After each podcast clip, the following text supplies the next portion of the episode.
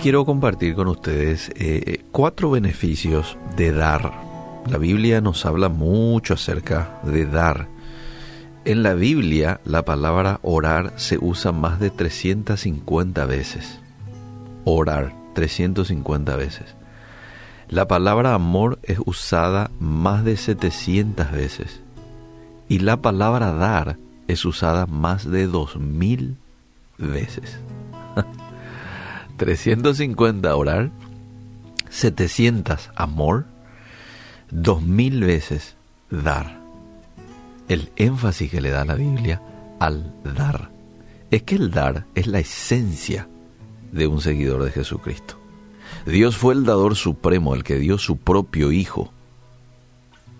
Su propio Hijo lo dio por vos y por mí. Jesús dio su propia vida, imagínate. Entonces, nosotros como hijos de Dios, como gente que nos hacemos llamar cristianos, le tenemos a Él como maestro, nosotros somos sus discípulos, tenemos que también aprender a dar. Hechos 20:35 dice, en todo os he enseñado que trabajando así se debe ayudar a los necesitados y recordar las palabras del Señor Jesús que dijo, más bienaventurado es dar que recibir. Cuatro beneficios de dar. Uno, dar me hace más semejante a Dios. Recién dijimos de que es la esencia de Dios y por lo tanto debe ser la esencia de un seguidor de Cristo. Podemos dar sin amar, pero es imposible amar sin dar. Dar sin amar se puede, amar sin dar es imposible. Dios es un dador, pues nos dio a su propio Hijo, y no podemos decir, yo le amo a Dios, o tener una de esas calcomanías que solemos colocar allí en el auto, yo amo a Jesús, pero no dar. No se puede. El que ama, da. Número dos, segundo beneficio de dar. El dar me bendice.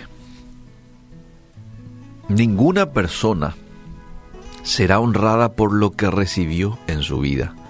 Solo será, será recordada por lo que dio. Cada vez que yo doy a Dios y a otros, obviamente, de mi tiempo, de mi dinero, de mis recursos, de mis talentos, también me acerco un poco más a Dios. La persona generosa con otros va a ser bendecida. ¿Y dónde está eso, hermano? Proverbios 22, 9. Ahí lo podés revisar. La persona generosa con otros va a ser bendecida. Bendecida que no necesariamente significa que netamente tiene que ser con dinero. A veces uno puede ser bendecido con salud, con unidad familiar, a veces uno puede ser bendecido con gozo y paz. Hay muchas maneras de ser bendecidos. Pero eso dice el texto, Proverbios 22.9. El que da, también recibe. Eso lo encontrás en Proverbios 11.25. Por ello, cuanto más damos, también más recibimos, y esto me bendice.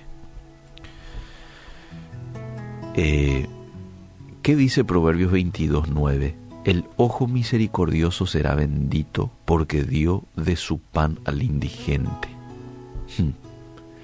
Proverbios 11:25 dice, el alma generosa va a ser prosperada, y el que saciare, él también será saciado. Clarito, dar me bendice. Tres, dar me hace feliz. Y verdad que experimentamos esto cuando damos algo. Nos quedamos después con una alegría. Porque precisamente eso es lo que produce el dar. Nos da alegría, produce satisfacción emocional. Por ello es que personas que dan son personas que están siempre gozosos, alegres. Sin embargo, para experimentar esa felicidad tengo que dar voluntariamente, generosamente, agradecidamente y expectantemente, ¿verdad? No vale cuando doy por obligación. Tenés que darle, ah, tengo que darle. No, la, la acción de dar debe de ser voluntariamente y generosamente. Entonces, dar me hace feliz. Y la cuarta, el cuarto beneficio de dar es, es que es una inversión para la eternidad. Cuando yo doy, estoy invirtiendo en lo eterno. A veces hay que invertir también aquí en la tierra, en lo temporal, pero es mucho mejor invertir de esta manera, en lo eterno. ¿Por qué? Porque las riquezas aquí de la tierra son temporales. Yo no las puedo llevar conmigo una vez que pase de esta tierra. ¿O acaso viste alguna vez un camión llevando las pertenencias del muerto que va adelante en el carro fúnebre? No, ¿verdad? No podemos guardar los tesoros para nosotros, pero ¿sabes qué sí podemos hacer? Enviarlas al cielo por anticipado al compartirlo con otros. Entonces, dar es una victoria sobre el materialismo. Hoy vemos una mentira en muchos medios de comunicación, leemos en algunos periódicos y vemos en las propagandas que la felicidad puede ser comprada. Y esto es una mentira. La felicidad jamás puede ser comprada. Si esto fuese así, entonces las personas con más dinero serían las personas más felices. Y esto no es así. Uno sobrevive con lo que recibe y se vive con lo que se da. Así nomás. Entonces deja que Dios te transforme y te haga una persona generosa para con Dios y para con los demás. Comienza a dar. Comienza a dar. Si demasiado te cuesta, entonces comienza de a poco. Da un poquito. Da de tu tiempo. Da de algunas pertenencias. Siempre tenemos algo en materia de ropa, por ejemplo, que dar. Algo que ya nos queda chico. Algo que vos mirás así y decís, ya no lo voy a usar. Bueno, empieza a dar. Y verás que Dios te va a recompensar con abundante bendición emocional, bendición espiritual, bendición material y bendición eterna.